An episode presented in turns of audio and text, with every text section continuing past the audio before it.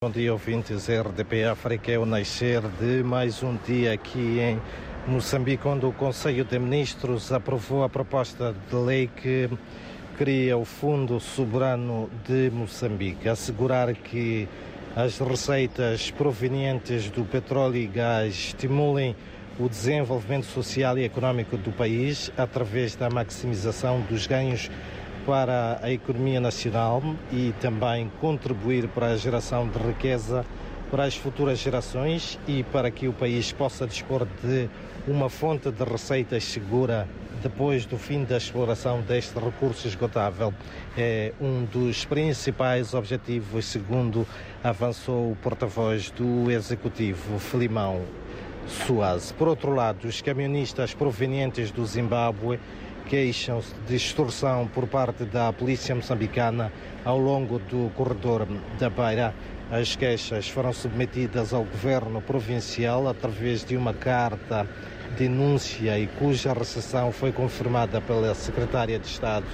da província, Stella Pinto Zeca, para quem as autoridades vão trabalhar com vista a combater tais práticas vistas como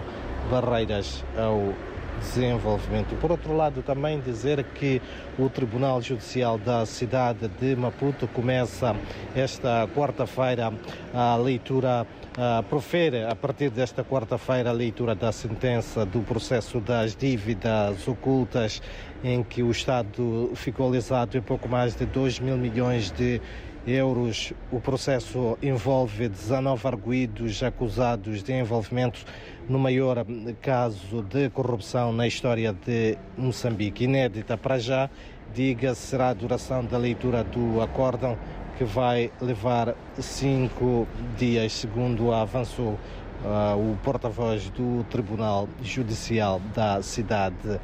de Maputo. Também hoje, e no âmbito das celebrações dos 60 anos do ensino superior em Moçambique, a Universidade Eduardo Mondlane realiza uma mesa redonda com os antigos reitores desta instituição. O evento pretende ser um espaço de partilha de pontos de vista sobre que caminhos precisam ser trilhados para o alcance do anseio de formação de profissionais com competências e habilidades para responder, sobretudo, às demandas atuais e futuras da sociedade moçambicana. São então estas algumas notas de destaque para este dia em que o Instituto Nacional de Meteorologia prevê aqui para a capital moçambicana uma temperatura máxima de 28 graus.